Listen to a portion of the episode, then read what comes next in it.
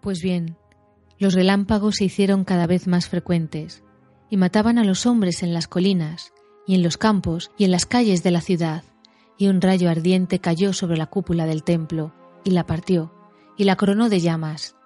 Pero el templo mismo quedó intacto y erguido sobre la cúpula, Sauron desafió al rayo y el rayo no lo hirió. Y entonces los hombres lo llamaron Dios e hicieron todo lo que él quería.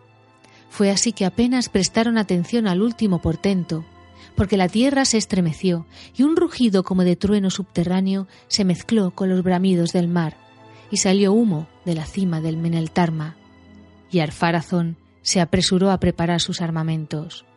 En ese tiempo las flotas de los Númenóreanos oscurecieron el mar hacia el occidente de la tierra y parecían un archipiélago de mil islas. Los mástiles eran como un bosque sobre las montañas y las velas como una nube amenazadora y los estandartes eran negros y dorados. Y todas las cosas aguardaban en el mundo de Arfarazón. Y Sauron se retiró al círculo central del templo y los hombres le llevaban víctimas para ser quemadas. Entonces, las águilas de los señores del occidente llegaron desde donde muere el día, en formación de combate, avanzando en una línea cuyo extremo disminuía hasta borrarse a lo lejos, y al acercarse dominaban el cielo extendiendo las alas, cada vez más amplias. Pero el occidente ardía rojo detrás, y ellas resplandecían por debajo, como si estuvieran inflamadas por una llama de ira, que iluminaba toda Númenor como si fuera un incendio, y los hombres miraban las caras de alrededor y les parecía que estaban rojas de cólera. Entonces Arfarazón se hizo a la mar con su poderosa barca, Alcarondas, castillo del mar. Tenía muchos remos y muchos mástiles dorados y amarillos, y sobre ella estaba montado el trono. Y Arfarazón se puso el traje de ceremonia y la corona, y mandó que izaran el estandarte y dio la señal de levar anclas y en ese momento las trompetas de Númenor cubrieron el sonido del trueno. Las flotas de los Númenóreanos avanzaron entonces contra la amenaza del occidente, y había escaso viento, pero tenían muchos remos y muchos esclavos que remaban bajo el látigo. El sol se puso y un gran silencio sobrevino. La oscuridad descendió en su estaba inmóvil, mientras el mundo aguardaba lo que había de acaecer. Lentamente los que vigilaban los puertos fueron perdiendo de vista a las flotas, y las luces de las naves se debilitaron, y se las tragó la noche, y por la mañana habían desaparecido, y quebrantaron la prohibición de los Valar, y navegaron por mares vedados, avanzando con intención de guerra contra los inmortales, para arrancarles una vida perdurable en los círculos del mundo. Pero las flotas de Arfarazón llegaron de alta mar y rodearon a Balone, y toda la isla de Eresea, y los Eldar se lamentaron, porque la nube de los Númenóreanos cubrió la luz del sol poniente.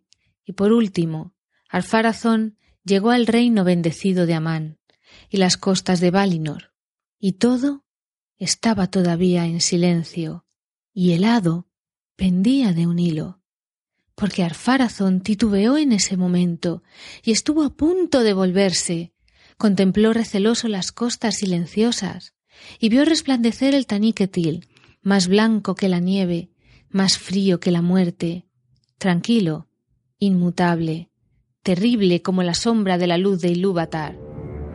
Pero el orgullo pudo más, y Alfarazón abandonó por fin el barco y puso pie en la costa y reclamó esa tierra como suya si nadie se oponía con la fuerza de las armas y una hueste de Númenóreanos acampó cerca de Tuna, de donde todos los Eldar habían huido.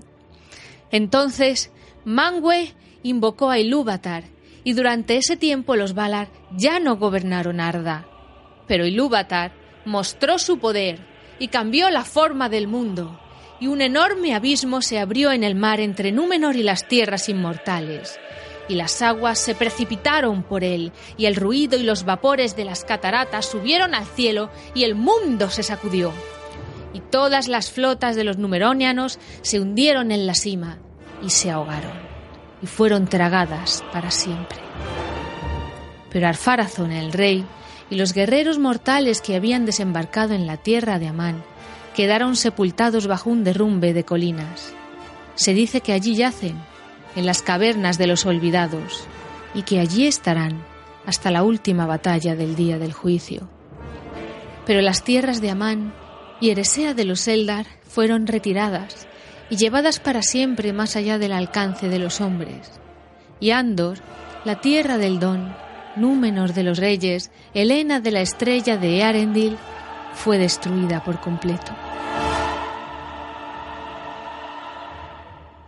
Porque estaba al este, junto a la enorme grieta, y los cimientos se derrumbaron, y cayó, y se hundió en las sombras, y ya no existe. Y no hay ahora sobre la tierra lugar alguno donde se preserve la memoria de un tiempo en el que no había mal, porque Ilúvatar hizo retroceder a los grandes mares al oeste de la Tierra Media, y las tierras vacías al este, y se hicieron nuevas tierras y nuevos mares, y el mundo quedó disminuido, pues Valinor y Eresea fueron transportadas al reino de las cosas escondidas. En una hora que los hombres no previeron, se consumó este destino, el trigésimo noveno día después de la desaparición de las flotas. Entonces, un fuego súbito irrumpió desde el Meneltarma y sopló un viento poderoso, y hubo un tumulto en la tierra, y el cielo giró, y las colinas se deslizaron, y Númenor se hundió en el mar, junto con niños y mujeres y orgullosas señoras, y los jardines y recintos y torres, y las tumbas y los tesoros y las joyas y telas y cosas pintadas y talladas, y la risa, la alegría y la música, y la sabiduría y la ciencia de Númenor se desvanecieron para siempre. Y por último, la ola creciente, verde y fría y coronada de espuma, arrastrándose por la tierra, arrebató a la reina Tar Miriel, más hermosa que las perlas, la plata o el marfil. Demasiado tarde trató de subir por los senderos empinados del Menel Tarma hasta el sitio sagrado, pues las aguas la alcanzaron y el grito de ella se perdió en los bramidos del viento.